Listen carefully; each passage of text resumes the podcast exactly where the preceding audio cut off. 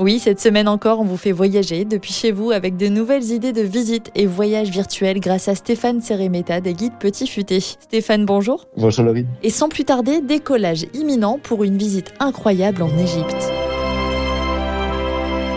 Oui, alors là, on part vers la vallée des rois à Luxor. C'est une visite virtuelle. Alors, c'est en 3D, c'est complètement inédit.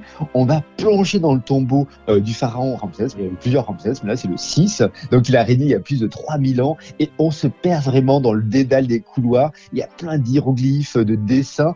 Ce qui est extraordinaire, ce que j'ai aimé, c'est qu'on a une qualité d'image si bonne on peut vraiment euh, admirer le, détail. On lève les yeux, le plafond sont magnifiques. Alors c'est gratuit bien sûr. En attendant d'y aller pour de vrai, et ça se passe sur my.matterport.com.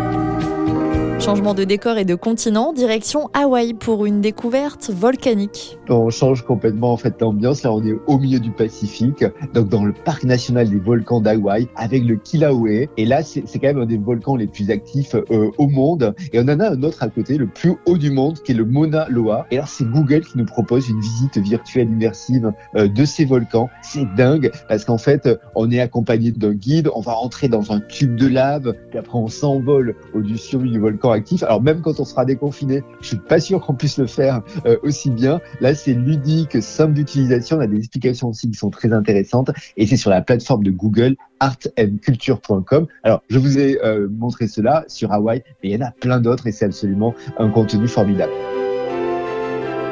Les fêtes de fin d'année arrivent, c'est le moment de rester solidaire avec une belle action, Stéphane. Oui, il y a UNICEF qui œuvre pour la défense et le bien-être des enfants euh, dans le monde. Là, il nous propose d'agir depuis chez nous. On peut offrir une Happy Box. Elle sera envoyée là où on en a le plus besoin. Donc, on peut choisir différentes boxes. Hein. C'est des temps, des vaccins, des savons, euh, des kits euh, scolaires. Donc, chacun sa box, chacun son budget. Et puis, c'est une façon très simple, très concrète. Pour cela, il suffit d'aller d'aller sur le site unicef.org dans la rubrique Agir. Merci Stéphane. On vous retrouve la semaine prochaine pour de nouvelles destinations sans bouger de chez soi. En attendant, vous pouvez retrouver toutes ces idées de voyage virtuels sur le site petitfuté.com.